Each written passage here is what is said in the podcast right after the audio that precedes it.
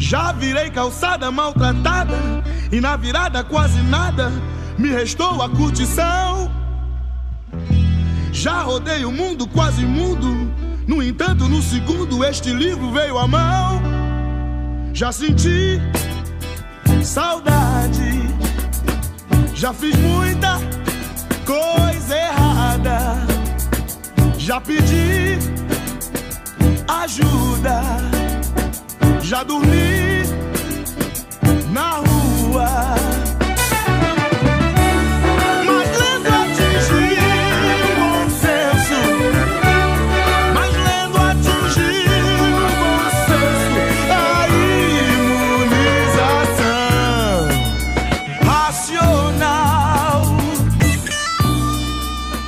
Bendita Sois Vós começando essa segunda temporada que vem no embalo do Tim Maia Racional para acompanhar a piração da política e da sociedade brasileiras. Na semana passada, nós discutimos a já famosa Vaza Jato, uma série de reportagens publicadas pelo The Intercept Brasil sobre as conversas entre procuradores do Ministério Público Federal e o então juiz Sérgio Moro, hoje ministro de Bolsonaro.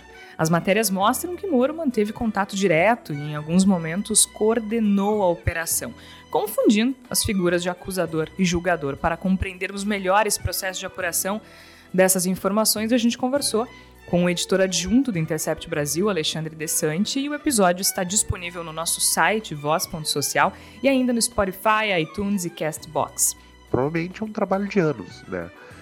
de meses, certamente, talvez até de anos, no sentido do, da vastidão do material, né? É muito possível, não, não, não acho nada improvável que daqui a dois anos ainda tenha matéria saindo do, de, de, desse negócio. Mas nem só de vaza-jato vive Brasil, não é mesmo? Muito embora ontem, no dia 18 de junho, o portal tenha publicado uma nova reportagem, talvez uma das a mais grave, talvez até aqui, que mostra que a Lava Jato fingia investigar o ex-presidente Fernando Henrique Cardoso para, segundo o procurador Deltan Dallagnol, abre aspas, passar um recado de imparcialidade. Na mesma conversa, o Sérgio Moro diz que acha questionável, pois pode, de novo, abre aspas, melindrar alguém cujo apoio é importante, fecha aspas. Eu não lembro de mensagem que eu mandei há um mês atrás, dois meses atrás. Querem que eu lembre de mensagem que eu mandei há dois, três anos atrás? Não, não tem como. Bombas e mais bombas, mas, como eu disse, nem só de vaza-jato vive o Brasil, então a gente vai avançar na pauta, porque houve um, um evento bastante importante na última semana, além da vaza-jato, que foi a criminalização da homofobia e da transfobia pelo Supremo Tribunal Federal homossexuais, transgêneros e demais integrantes do grupo LGBT têm a prerrogativa, como pessoas livres e iguais em dignidade e direitos, de receber a igual proteção das leis e do sistema político-jurídico instituído pela Constituição da República. Por isso, hoje, aqui comigo para discutir um pouquinho desse assunto, estão a Flávia Cunha. Tudo bem, Flávia? Tudo bem, Georgia. Igor Natush, como vai o senhor? Tudo bem, Georgia. Vamos em frente. Tem muita coisa para fazer. Sempre em frente. Tércio Sacol. Tudo bom, Georgia? É legal contextualizar o ouvinte que a gente está gravando no dia 19 de manhã, né? E o Moro está dando um depoimento é, para o Congresso falando sobre as mensagens. Tirando o gritante sensacionalismo, não se vislumbra ali qualquer ilicitude. Né? É difícil comentar esse conteúdo sem ter a memória exata. E a gente tenta trazer outros temas para o Bendita Sois Vós, até para a gente manter o nosso público não interessado em Vaza Jato e Lava Jato, mas é que é difícil, né? E, e a sensação é que a gente tem é que reforça exatamente o que o Desante falou na entrevista exclusiva para o Voz, que a gente vai estar daqui a dois anos fazendo podcasts e falando ainda sobre Vaza Jato, Lava Jato, Moro. Nem vai ter talvez mais Lula e Bolsonaro e ainda vão estar na nossa pauta. Gente, é muita coisa, né? Acho que não tem muito como fugir também. Uh, é muita coisa. O arquivo é muito grande. Até quem quiser tem a entrevista completa com Alexandre Desante no nosso site, voz.social. E lá ele diz que não acha nem um pouco improvável que dentro de dois anos a gente ainda esteja discutindo matérias publicadas a respeito da Vaza Jato. Então, é, realmente esse assunto vai, vai permear a conversa bastante a partir de agora, ainda mais o Bendito Sois Vós que se propõe a, a fazer uma discussão factual, né? Se propõe a discutir o que está acontecendo agora no país, na política e na sociedade brasileiras. Mas a gente precisa também falar de outras coisas, como até inclusive a gente conversou na semana passada, é, a vida segue, né? E o Supremo Tribunal Federal decidiu, na última quinta-feira, dia 13, por oito votos a três, permitir a criminalização da homofobia e da transfobia. Os ministros consideraram que atos preconceituosos contra homossexuais e transexuais devem ser enquadrados no crime de racismo. E só antes de a gente uh, continuar a conversa, uh, só para a gente entender essa decisão que para algumas pessoas foi bastante uh, complexa e controversa e difícil também de entender, né? Porque afinal de contas a gente não está falando de uma nova legislação, a gente está falando de um entendimento da Suprema Corte sobre uma lei que já existe, né? De um enquadramento dessa lei. Então, segundo a decisão do STF, praticar, induzir ou incitar a discriminação ou preconceito em razão da orientação sexual da pessoa poderá ser considerado crime. Então, a gente está falando de praticar, induzir ou incitar a discriminação ou preconceito. A pena será de 1 um a 3 anos, além de multa. Se houver divulgação ampla de um ato, de um ato homofóbico em meios de comunicação, como publicação em rede social, uh, a pena será de 2 a 5 anos, além de multa. E a aplicação da pena de racismo valerá, então, até o Congresso aprovar uma lei sobre o tema. E com essa decisão, o Brasil se torna o 43º país a criminalizar a homofobia, isso segundo o relatório Homofobia Patrocinada pelo Estado, elaborado pela Associação Internacional de Lésbicas, Gays, Bissexuais, Transsexuais e intersexuais. É uma mudança bastante drástica no cenário penal né, do país, mas também bastante controversa. Né? Então, uh, acho que a gente tem um, um assunto e tanto para tratar pelos próximos minutos, principalmente quando a gente vê que o presidente da República, por exemplo, disse que os empregadores não vão mais querer contratar um homossexual, por exemplo. Infelizmente, nós não temos sonora desta declaração, porque foi dada numa, num café da manhã com jornalistas, mas nós podemos ouvir outra declaração de Bolsonaro. E se me permite agora, como está a imprensa presente aqui, e vão ter que desvirtuar alguma coisa, como sempre, o parlamento, o, o, o Supremo Tribunal Federal agora está discutindo se homofobia pode ser tipificado como racismo. Desculpe aqui o Supremo Tribunal Federal, que eu respeito, e jamais atacaria um outro poder. Mas, pelo que parece, estão legislando. E eu pergunto aos senhores: o Estado é laico, mas eu sou cristão.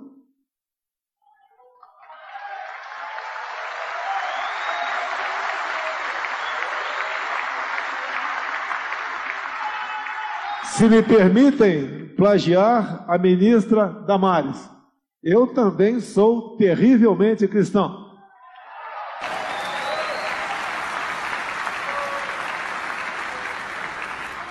Então, com todo respeito ao Supremo Tribunal Federal, eu pergunto-lhes: existe algum entre os 11 ministros do Supremo evangélico, cristão, assumido? Não me vem imprensa dizer que eu quero misturar a justiça com religião. Todos nós temos uma religião ou não temos. E respeitamos, um tem que respeitar o outro. Será que não está na hora de termos um ministro Supremo Tribunal Federal evangélico? Bom, então vamos começar por essa controvérsia, porque assim, tem muita gente dizendo que essa lei só foi aprovada essa lei não, né? Essa medida só foi aprovada no, no STF porque por causa dos ministros progressistas gaysistas e tudo mais que eles adoram dizer, né? E aí o Bolsonaro então sugere que tenha que ter um ministro evangélico e que isso não é misturar uh, a política e a legislação com, com a religião. Mas se não é para misturar a religião, que diferença faz ter um ministro evangélico no Supremo? Me parece também, Jorge, que é uma discussão que um, ela pode ser atrasada, mas ela não pode ser freada, né? E eu acho que eu, antes de vir para a gravação do podcast, estava procurando alguns materiais de apoio, de referência, e a gente está num, num momento bastante uh, complicado, controverso, porque nós temos vários governos de extrema direita ascendendo em, em nível mundial, e eu procurei um dado bastante interessante, eu recomendo ao nosso ouvinte que acesse o site da Associação Internacional de Gays e Lésbicas, que fica em Genebra, na Suíça, e que cataloga dados sobre as leis, como são feitas as leis em nível mundial uh, em defesa uh, dos LGBTs ou mesmo as leis que criminalizam as relações é, entre homens ou entre mulheres. E uma das coisas, um dos dados interessantes a gente vai permeando ao longo do programa é segundo a, a, a edição de 2017, eles falam que there are uh, nine uh, member states, ou seja, nove países onde é constitucionalmente proibido discriminar por uh, orientação sexual. Claro, ainda há 73 membros onde a discriminação uh, é, é, é, proibida, mas de, não de forma declarada, né? E aí há outras leis uh, que vão nesse caminho. Ou seja, é um caminho muito tortuoso. E quando o nosso presidente ele evoca a discussão religiosa, é porque ela é uma discussão que, primeiro, elegeu ele.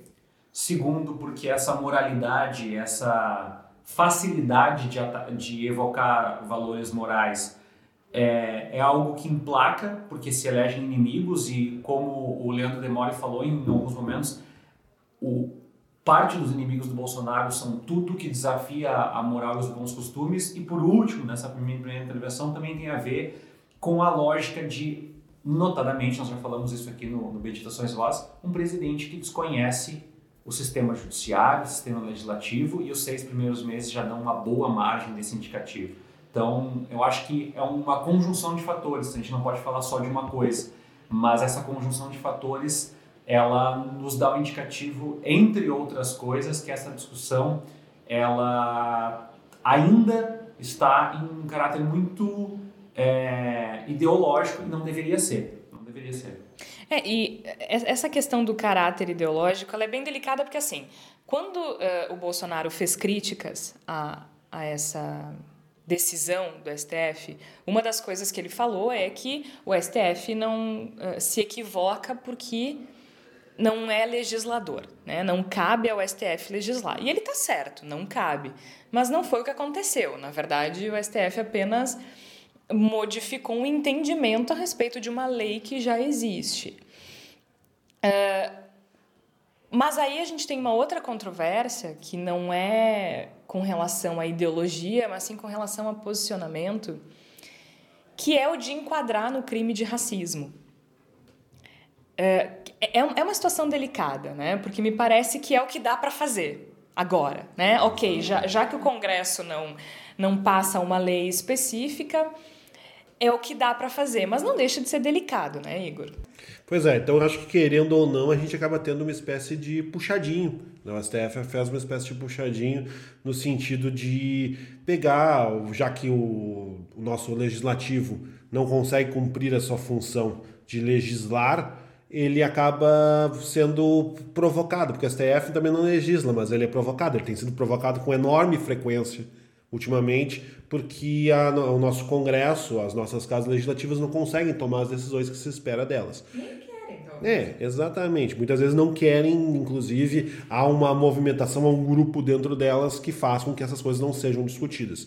Então acaba não sendo o melhor caminho, mas se cria essa necessidade de tomar uma decisão, de fazer com que essas coisas sejam incluídas dentro do aspecto jurídico da nossa sociedade brasileira. E o que, que aconteceu? O STF pega uma legislação que já existe, que é referente ao racismo, E mesmo não sendo o movimento mais adequado, mais perfeito, criando complexidades que não são plenamente cobertas por esse tipo de movimentação, se faz um puxadinho e inclui as necessidades das comunidades LGBT dentro do, da questão jurídica. É, de novo, né? Eu acho que no momento é, é o que dá para fazer. E até para a gente é, entender um pouco melhor como isso foi construído, no julgamento, o Supremo ele não atendeu totalmente a, a, as ações apresentadas pela associação. Isso. Uh, então, só para a gente entender como é que foi, essas ações elas pediam que o STF, fixa, uh, STF fixasse um prazo para o Congresso aprovar uma lei sobre o tema. E esse ponto não foi atendido, e de minha parte acho que até adequado, né? Não, não cabe ao STF dizer quando o Congresso tem que legislar sobre qual tema. É, aí é uma coisa. Um, e uma das, das questões também, enfim, eu acho que dentro dessa dificuldade, dentro das coisas que o STF não atendeu, eu acho até que cumpriu, né, Flávia, de certa forma, com, com demandas antigas e consegue atender essas demandas antigas de uma forma adequada dentro das possibilidades, dentro do puxadinho, mas acho que consegue cumprir, né? É, eu acho que entra na questão de preconceito, né? Digamos que eles pegaram né, a, a, lei do racismo, que é uma coisa que realmente funciona no Brasil. Eu acho que é uma das poucas leis que a gente realmente sabe, a gente percebe que, que funciona, né? E então resolveram colocar a questão da homofobia e da transfobia Uh, dentro desse puxadinho, né?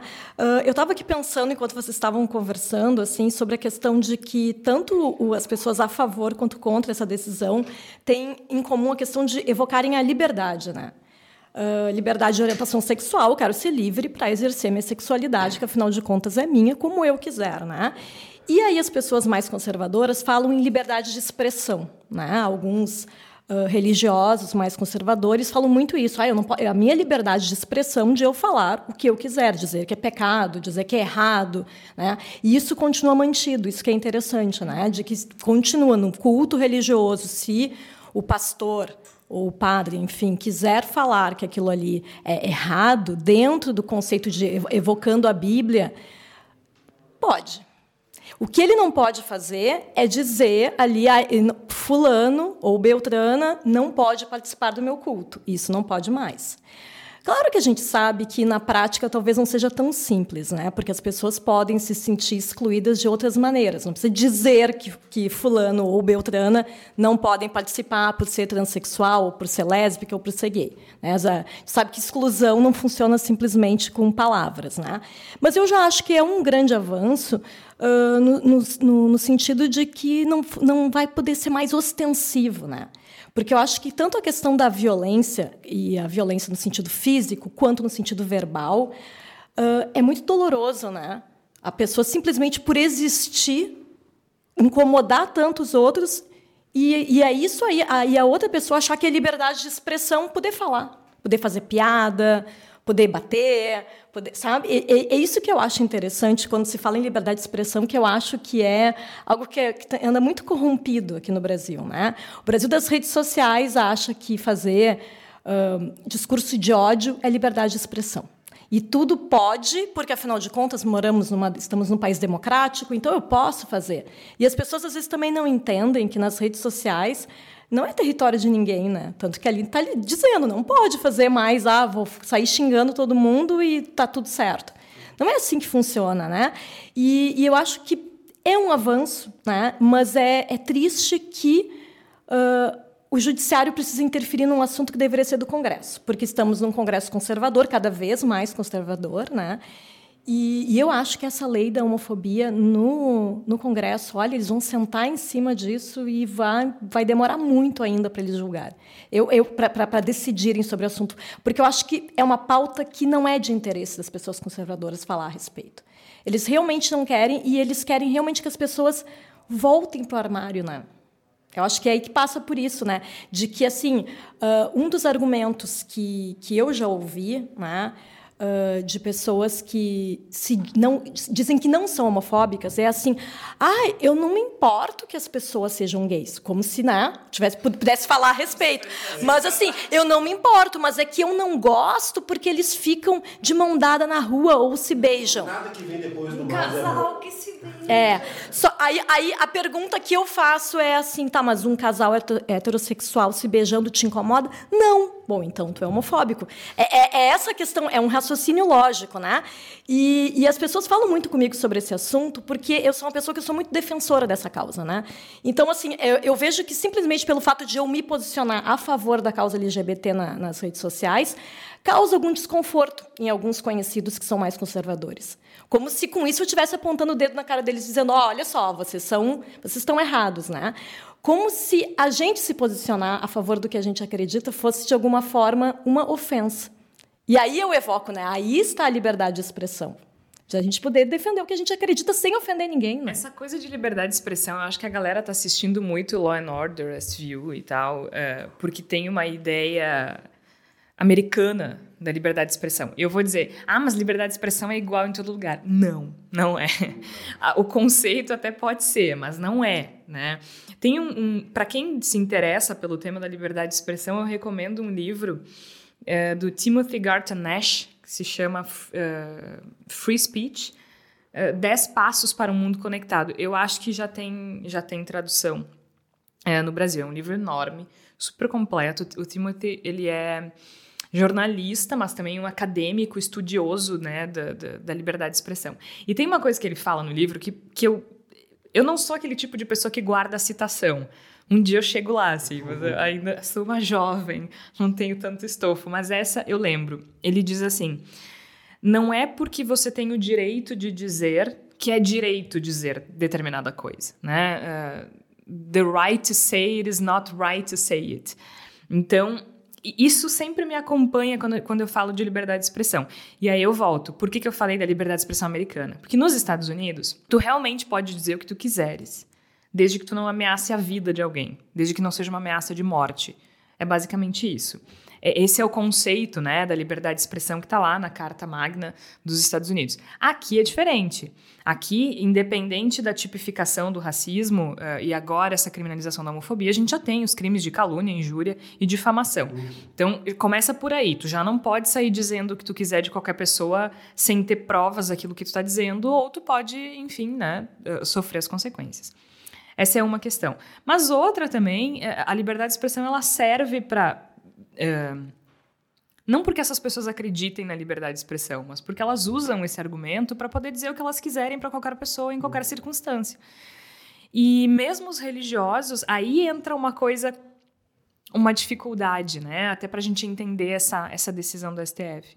Porque assim como a gente tem a liberdade de expressão, a gente tem a liberdade religiosa, né? Então, uma lei não pode impedir que a pessoa exerça sua religião e seus dogmas uh, de acordo com aquilo que ela acredita. Então, só para ficar mais clara essa linha da religião e da, e da, e da decisão do STF, uh, então, se um religioso, a Flávia já falou, né, mas só para reforçar, se um religioso falar que é contra relações homossexuais, ele não será criminalizado. Então, o padre, o pastor, ele ainda pode dizer que é pecado.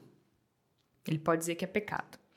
O que ele não pode é incitar ou induzir a discriminação e o preconceito. Ou seja, é pecado, então tu não pode conversar com o fulano que é gay. Isso não pode ser dito. E ele também não pode impedir que uma pessoa participe do culto, ou da missa, ou de qualquer outra coisa, pelo fato de ser homossexual. Então essa linha tá, tá desenhada, mas ainda ela é bem borradinha, né? E o, uma das discussões que também foram feitas para criticar essa, essa decisão do, do, do, STF foi: não cabe ao STF legislar. E de fato, não cabe ao STF legislar. Só que também é uma das atribuições do STF fazer uma intervenção para regular discussões que não são de alguma forma reguladas nem em caráter legislativo nem em caráter de executivo, ou seja, há pontas, há arestas soltas. E nós temos que entender que, é, eu, reforço o que eu trago na, na, discussão do início do programa, essa discussão ela pode até se arrastar um pouco mais no governo Bolsonaro. Mas eu sinto muito aos nossos ouvintes que, que discordam, é, e eu vou falar com alguma categorização mais assertivamente, não dá para parar. Essa discussão não vai ser parada. Essa discussão vai atropelar as pessoas preconceituosas de alguma forma. Pode demorar 10 anos, 15 anos, 20 anos, 50 anos, 100 anos, nós não estamos aqui mais para ver isso. Mas é fato que já perdeu. O racismo já foi engolido, a Flávia falou. Há um receio, ah, mas as pessoas continuam sendo racistas. Não interessa. O medo de ser constrangido e punido faz as pessoas conterem as suas manifestações racistas. E é isso que vai acontecer cada vez mais. E eu acho que isso também é uma forma de pressão no Congresso, porque a gente fala, até a Flávia também falou, né, ah, o Congresso mais conservador, cada vez mais conservador. Depende, eu não sei se eu concordo com essa expressão. Porque eu duvido que o Congresso de 1970 fosse menos conservador do que o de hoje.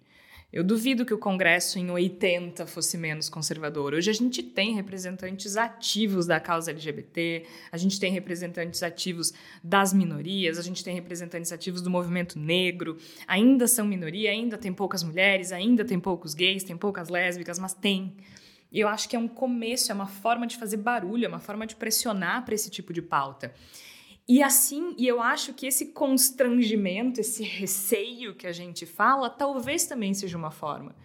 Porque daqui a pouco, aquela pessoa que acha, no fundo, que, que, que tá tudo bem, ela pode se sentir constrangida, pelo menos em público, a votar de uma forma que privadamente ela não fosse votar.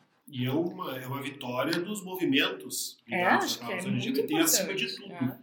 Porque se a gente tem um Congresso que é refratário à discussão, se a gente tem um STF que talvez, se pudesse escolher, não abraçaria essa discussão, e ainda assim ela acontece, ainda assim se aprova uma leitura a respeito da legislação existente que também abraça a comunidade LGBT, é porque houve uma pressão desses grupos que conseguiram fazer com que essa discussão que não se queria que acontecesse, acontecesse de qualquer maneira. Me parece que é fundamental a gente ter isso em mente. E dialoga muito com o que o Terço está falando, de que são discussões que podem, as pessoas podem querer que não aconteçam, mas elas acontecem, elas, elas já estão inseridas na esfera pública e elas não são, elas são incontornáveis. Então pode tentar adiar, pode tentar bloquear aqui e ali, mas vai acabar acontecendo, como a gente teve um exemplo muito prático num momento de recrudescimento conservador até reacionário no Brasil, um momento em que está muito difícil discutir qualquer pauta progressista, e ainda assim se fez isso que eu chamei de puxadinho, com toda a importância que ele tem. Ou seja, as coisas continuam acontecendo. É o ideal? Não, mas é o que temos para o momento. Toda essa discussão uh, acrescenta, né? Acho que tem vários lados para se, se observar nessa história, porque a gente tem que lembrar que essa decisão do STF é homofobia e transfobia, que são coisas diferentes. É, e uma coisa importante, Jorge, é que eu não, eu não, não, não venho com essa verve positivista, dizer a lei é maior do que tudo. Inclusive, o governo Bolsonaro faz muito isso, né? A lei diz, alguém desenha a lei, alguém faz essa lei, alguém escreve uma lei. Ponto pacífico. Mas a lei também tem um caráter pedagógico. Né? É, como a gente destacou aqui, uma vez que a gente não tem instrumentos para educar as pessoas sobre sexualidade, sobre orientação sexual, sobre gênero, nós temos é, na lei um caráter pedagógico. Olha, uh, tu tens o direito de não buscar essa informação, mas tu pode ser penalizado a partir do momento que tu desrespeitar as pessoas por não buscar essa informação. E de novo, nós não estamos aqui penalizando a pessoa que é analfabeta e não entende, mas de novo, Quantos anos poderemos demorar para que um sistema educacional, uma educação via ONGs, possa fazer um trabalho de formiguinha e até? Então, assim, nós, te, nós temos uma lei e se o Congresso não aprovar uma lei, vai ficar perdurando essa do STF, ao menos temos uma discussão lançada aí. Eu acho que, acho que é muito válida essa questão de a gente ver pessoas improváveis buscando essa informação, né? Pelo menos tentando entender do que se trata, tentando entender a diferença. Eu acho que eu sei que para quem é, é militante ou para quem sente na pele é, é pequeno né? Tipo assim, como assim tem que explicar? As pessoas têm que aceitar. Sim, as pessoas têm que aceitar, mas eu acho que a gente tem que fazer um trabalho de formiguinha mesmo, como disse o Tércio, né? Aos poucos, mostrar para as pessoas que não tem nada de anormal, que não tem nada de errado, que não tem nada de, de feio, né? Que é simplesmente uma construção social ao longo de anos que tornou isso um problema. E alguém pode chegar e dizer assim: ah, mas existem esse grupo e esse e essa minoria que não foram discutidas ainda. Só que as leis, e a gente não é jurista aqui, elas acompanham o fluxo das discussões sociais. Nesse momento, urge a necessidade de discutir a homofobia. Assim como a Lei Maria da Penha foi criada à margem de uma violência contra as mulheres no Brasil que não estava categorizada e tipificada em lei. Ah, mas precisa? O agressor já é condenado por ser um agressor. Mas ele é um agressor que se usa da condição de fragilidade fisi, física da, da mulher para ou usa a condição de ser mulher, ou seja, a, a, a, lógica hierárquica do marido e da mulher, do marido que às vezes é provedor e usa essa condição para agredir ou para agredir moralmente, fisicamente uma mulher, bom, então foi tipificado em lei. É a mesma coisa o feminicídio. Exato. Uh, Exato. O feminicídio até bem pouco tempo era o tal do crime passional, né? Uhum. Que é uma distorção de tudo, vamos falar a verdade, né? Quando fala em crime passional, ah, o cara tava, era amor demais. Ah, é, né? Então, eu acho que a gente vai discutir e daqui a pouco a gente vai estar discutindo outras coisas e sempre a gente vai ter que romper algumas barreiras para fazer essa discussão. De novo, que bom que o STF fez isso, não porque eu acho que o STF é maravilhoso, inclusive nós temos várias conversas por vazar, sabe-se lá o que vai vir pela frente. Mas, uh, de qualquer forma, toma essa linha de frente, até porque nós temos uma substituição à vista daqui a pouco no STF, e essa composição futura do STF poderia não legislar em torno dessas causas, né? Então, é, me parece que não há lado bom e mal, mas há um lado de que há um, alguma, algum grau de progresso ao aceitar uma realidade que não é ah, a lei está sendo feita e a partir disso. Não, a lei está sendo uh, corroborando uma realidade que já existe. E outra, né, Tércio? Eu acho que é uma coisa de convivência pacífica, entendeu? Uh, ninguém está forçando ninguém a aceitar nada. A gente só está pedindo para que as pessoas deixem que os outros existam da forma como eles acham adequado.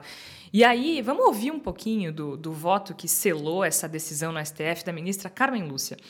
Porque ela, quando apresentou o voto, ela afirmou que o STF tem o dever de proteger o direito do ser humano justamente à convivência pacífica. E ela também destacou que todo preconceito é violência e causa de sofrimento. O respeito à igual dignidade inerente a cada ser humano impediria as atrocidades reiteradamente cometidas e que levam ao desespero da vida e à morte de tantos que sucumbem ao sofrimento provocado pela desigualdade preconceituosa e cruel. A mulher é diferente, o negro é diferente, o homossexual é o diferente, o transexual é o diferente. Diferente de quem traçou o modelo, porque tinha poder para ser o espelho e não o retratado. Preconceito tem a ver com poder e comando. Quem submete outro é mandante. Aliás, um submete, escraviza. Todo preconceito é violência. Toda discriminação é causa de sofrimento mas eu aprendi que alguns preconceitos impõem mais sofrimentos que outros, porque alguns são feridas curtidas já em casa, na qual a discriminação castiga a pessoa desde o seu lar. Afasta pai de filho, irmãos, amigos, pela só circunstância de se experimentar viver o que se tem como sua essência e que não cumpre o figurino sociopolítico determinante e determinado. Então a gente ouviu a, o voto da ministra Carmen Lúcia bastante elucidativo, né? Que numa sociedade discriminatória como a que a gente vive, a mulher é diferente, o negro é diferente, o homossexual é o diferente, o transexual é o diferente.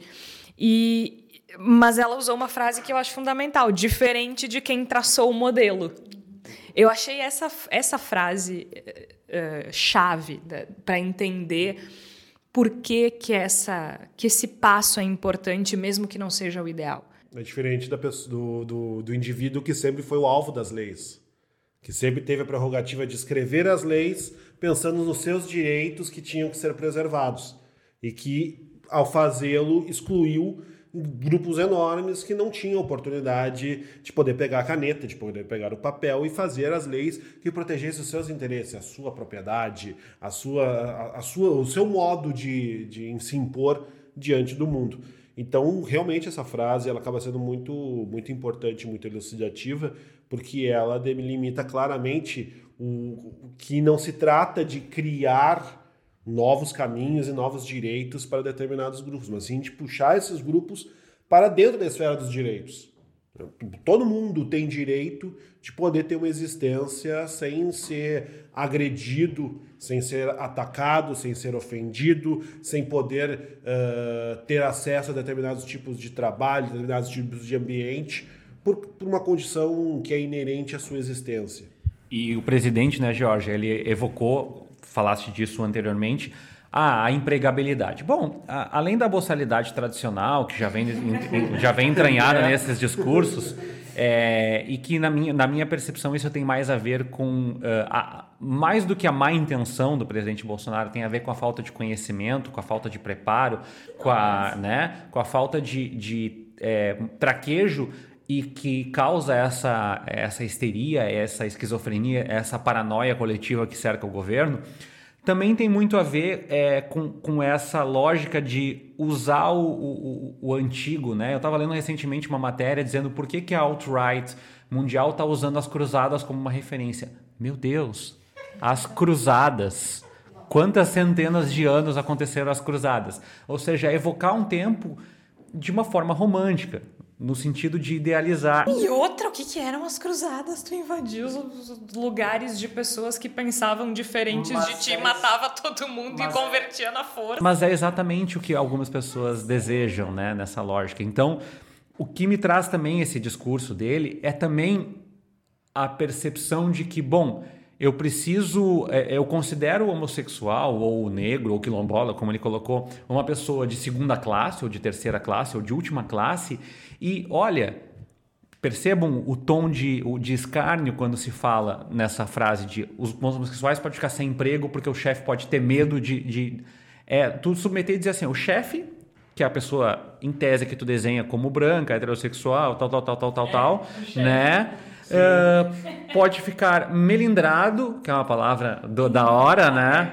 É, melindrado com a ideia de fazer uma piada vista como preconceituosa e não te contratar. Ou seja, o chefe, uma pessoa de primeira classe, pode não te contratar, pessoa de terceira classe, porque ele pode ficar. Então, tem um discurso nisso tudo que a gente precisa olhar com alguma, alguma atenção, né, Flávio? Não, e, sem contar que seria assédio moral, né? O chefe fazer qualquer tipo de piada com o funcionário já começa daí, né? Ele está validando o assédio moral, né?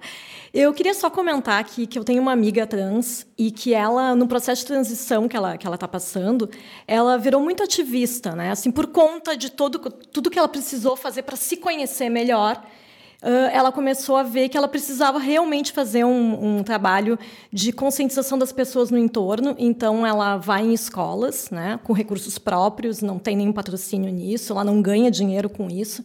Mas ela tem feito em várias cidades. Né? Ela mora em Canoas, trabalha aqui em Porto Alegre, mas já foi em várias cidades do interior. Né? falar com adolescentes né? e explicar didaticamente mesmo o que é orientação sexual, o que é uma mulher trans, o que é um homem trans. E aí teve um dia que eu perguntei para ela, ah, mas tu não passa por situações de preconceito, de tu se sentir constrangida com algumas perguntas? E ela me falou que não, que em geral a acolhida é muito boa, que os adolescentes são muito, eles só perguntam, muito curiosos, né? E também eu acho que ela tem uma facilidade por transitar com pessoas mais conservadoras. Ela é cabeleireira num salão muito com pessoas mais velhas e as pessoas perguntam coisas para ela e ela responde com uma tranquilidade que eu, quando, quando eu estou presente, eu, eu fico constrangida. Eu fico constrangida. Eu fico assim, gente, mas por que estão perguntando isso para ela sobre o corpo, sobre o que mudou, sobre o que não mudou? E ela responde muito tranquilamente. Né?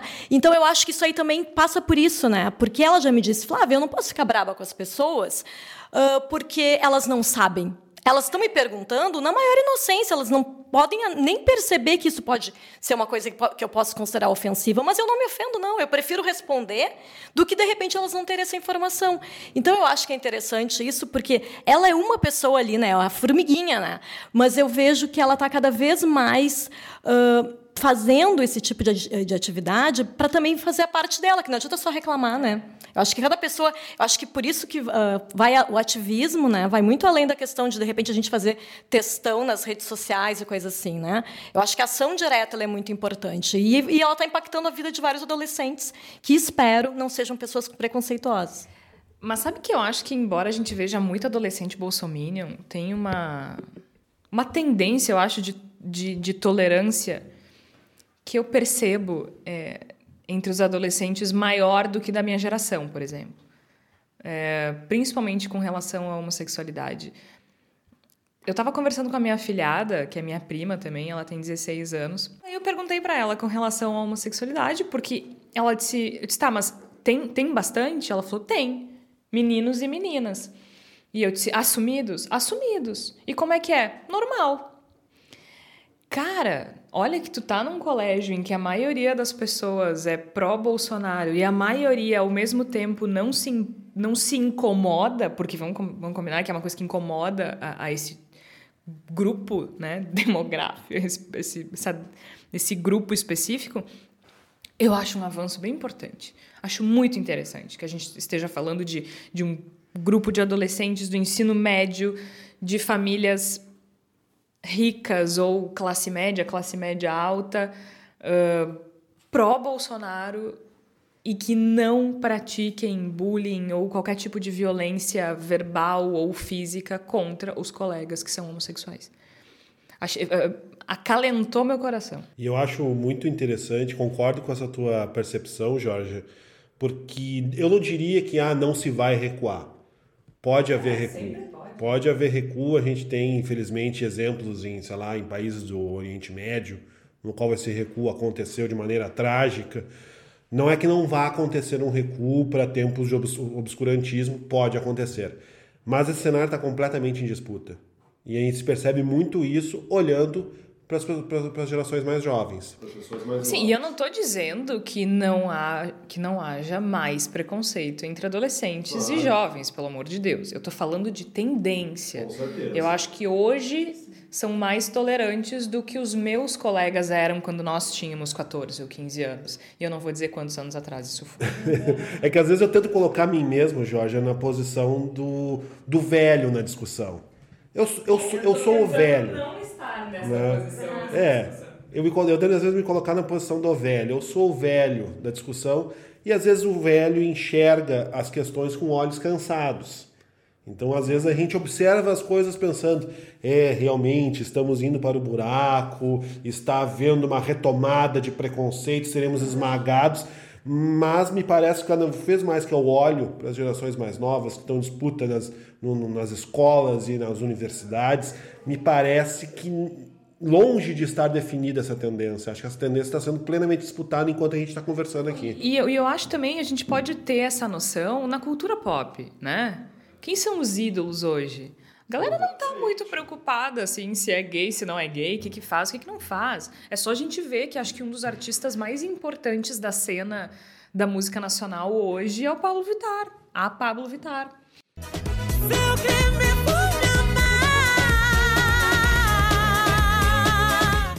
Isso é grande, sabe? A gente está falando de uma audiência, é, ela carrega multidões, cara, Exato. né? Então, assim, é, a gente pega assim programas de TV, Queer Eye for the Straight Guy, uhum. tá agora na, acabaram de renovar por mais duas ou três temporadas. RuPaul Drag Race está na décima primeira temporada. Uh, Cara, isso é importante. É, eu ia dizer uma coisa, falando sobre isso, a gente costuma discutir aqui no Voz muito as relações sociais que estão intrincadas nas coisas. É, ontem, um, ou anteontem, a, a cantora Taylor Swift lançou um, um clipe é, que fala sobre cultura LGBT ou mesmo do orgulho gay. E até a, a, a polêmica veio porque a Katy Perry está no, no clipe, aparentemente, né? E, elas, é, e agora elas são amigas de novo. Mas o meu ponto é: tem uma grande discussão sobre o quanto é, a publicidade e o capitalismo se apropria das discussões sobre racismo, sobre homofobia. E eu acho que a gente pode fazer, e é saudável, salutar fazer essa discussão. Porém, uma vez que o dinheiro abraça essas causas, nós também temos que entender que é o dinheiro que manda em todas as relações humanas. Então, é, uma vez que o dinheiro abraça essas causas e que as marcas que se, é, é, como já aconteceu no Brasil, marcas que são oficialmente misóginas ou preconceituosas de alguma ordem estão sofrendo boicote, é, de que há diversidade em comerciais de TV. E pensa, por exemplo, em Hollywood, tá? Vamos pensar no Oscar. A gente teve nos últimos anos Me Chame Pelo Seu Nome, Moonlight, uma série de filmes abordando. E, e aí que tá. Não é um filme LGBT, é um filme. Uhum. Como qualquer outro filme, em que tu não tem mais a, a, a no, não precisa mais da norma da norma cis hétero uhum. para que seja um sucesso, para que seja validado, para que seja assistido por milhões de pessoas no mundo inteiro. Vamos, vamos colocar uma, uma obviedade aqui. Né? O reacionário, ele reage a alguma coisa. Uhum. Se, se a gente está tendo uma escalada reacionária em vários aspectos da sociedade brasileira e internacional, porque é um, um fenômeno global, é porque essas pessoas elas estão reagindo a determinados acontecimentos, deslocamentos da sociedade que consideram opressivos e inaceitáveis, etc. Então, antes da gente pensar que essa onda reacionária vem para nos esmagar, a gente tem que pensar, bom, eles estão reagindo porque estão se sentindo, de certo modo, assustados e oprimidos por uma coisa que estão acontecendo. O que, que está acontecendo? Eu não posso cegar os meus olhos para o que está acontecendo. Eu acho que a gente tem um tem um cenário no qual, ao mesmo tempo que há esse esforço de nos jogar de volta para o fundo da caverna, tem muita coisa acontecendo que nos empurra para fora. E a gente, mais do que ficar apavorado com essa movimentação contrária, essa movimentação de recuo obscurantista, a gente tem que continuar empurrando para fora. E é aquela coisa que a gente fala, por exemplo, por que, que o, o Trump surgiu? Como uma resposta ao Obama, né? Então aí, a, a, gente tem que pensar que isso também fortalece, né? Que isso faz com que a luta seja necessária. E o Obama não aconteceu há 20 anos atrás. Há menos de dois anos ele estava no governo dos Estados Unidos. Vamos, antes de a gente ir para o sobre nós, voltando um pouquinho para a discussão específica da criminalização da homofobia e transfobia pelo STF no Brasil, o BuzzFeed criou um teste uh, que eu achei muito interessante. Normalmente a gente fala, não, não é para descobrir se você é uma laranja, nem que tipo de batata você é. Desta vez é só quem acertar mais de sete nesse teste entendeu a criminalização da homofobia. E eu acho que pode ser interessante a gente fazer entre nós aqui, uh, até para entender um pouquinho melhor, né? Uh, o que, que pode, o que, que não pode já que o pessoal está tão preocupado com o que eles podem. Eu acho isso tão interessante. A gente está falando de criminalização de preconceito e a galera está preocupada com o que, que pode falar. Ai, eu, eu posso xingar até onde, hein? Que tipo de palavra eu posso usar para ofender alguém? É dose. Mas vamos lá. É crime impedir que um casal LGBTQ se hospede num hotel? Meu Deus. Sim! Agora eu tô me. Como é aquele programa que a pessoa fica com com fone de ouvido, ah, assim. Você troca uma geladeira por uma bola? Sim. sim. É, nesse caso, sim, é crime. Caso o motivo do impedimento seja o fato de o casal ser LGBTQ, quem promover esse ato está sujeito a uma pena de 3 a 5 anos de prisão. Religiosos podem pregar que homossexualidade é pecado? Infelizmente, sim. Sim, podem. Considerando que há textos religiosos que tratam a homossexualidade como pecado, um líder religioso pode fazer essa pregação. Ele só não pode incitar a violência ou aviltá-los. Adoro essa palavra, aviltá-los. Tinha um, um âncora de, do radiojornalismo gaúcho que usava os L's com uma propriedade bastante interessante. Virou senador. Aviltá-los, né? Tércio Sacol. Tércio Sacol. E continua usando os L's com com presença, é. vamos dizer assim. Um religioso pode impedir homossexuais de frequentar seu culto? Não. Não. Não pode. Nenhum tipo de impedimento contra a presença de homossexuais pode ser praticado. Então, é possível haver encontros a grupos restritos, tipo assim, hoje o nosso culto é apenas para mulheres. Pode. O que não pode é o único grupo a ser excluído ser o do LGBTQ. A prática pode ser sim enquadrada como homofobia. Trechos da Bíblia ou do Alcorão ofensivos a homossexuais podem ser lidos em cerimônias religiosas? Tan, tan, tan, tan. Sim, Sim podem. a leitura de textos sagrados continua liberada. Se gays me insultarem e eu responder, vai ser considerado homofobia? Gente. Não, mas. Não, mas. Numa troca de insultos, é possível que os dois lados cometam um crime de injúria. É o que a gente estava falando antes, né? A liberdade de expressão não é assim, sai falando o que tu quiser. Mas, devido à troca, não haveria aplicação das penas. Claro que se usar identidade de gênero ou orientação sexual para injuriar uma pessoa, aí, aí, havendo condenação, a pena de quem fizer isso pode ser agravada devido à homofobia, então pode chegar a, de, a três anos de reclusão e multa. Essa é a melhor de todas. Se um gay dá em cima de você e você recusa, é homofobia. Não, a partir de agora todo mundo tem que. A partir de agora. A partir da. O surgir. Exato, agora nós estamos na ditadura, agora você tem que aceitar todas as cantadas. Não, não há nenhum tipo penal para quem recusa uma cantada. Aliás, quando falam de ditadura gaysista, eu sempre imagino, tipo, o Elton John como soberano da nação. Assim, ia ser bem divertido. Aliás, assistam Rocketman, vale muito a pena. É crime proibir que LGBTQs frequentem um estabelecimento comercial como restaurantes ou lojas? Sim.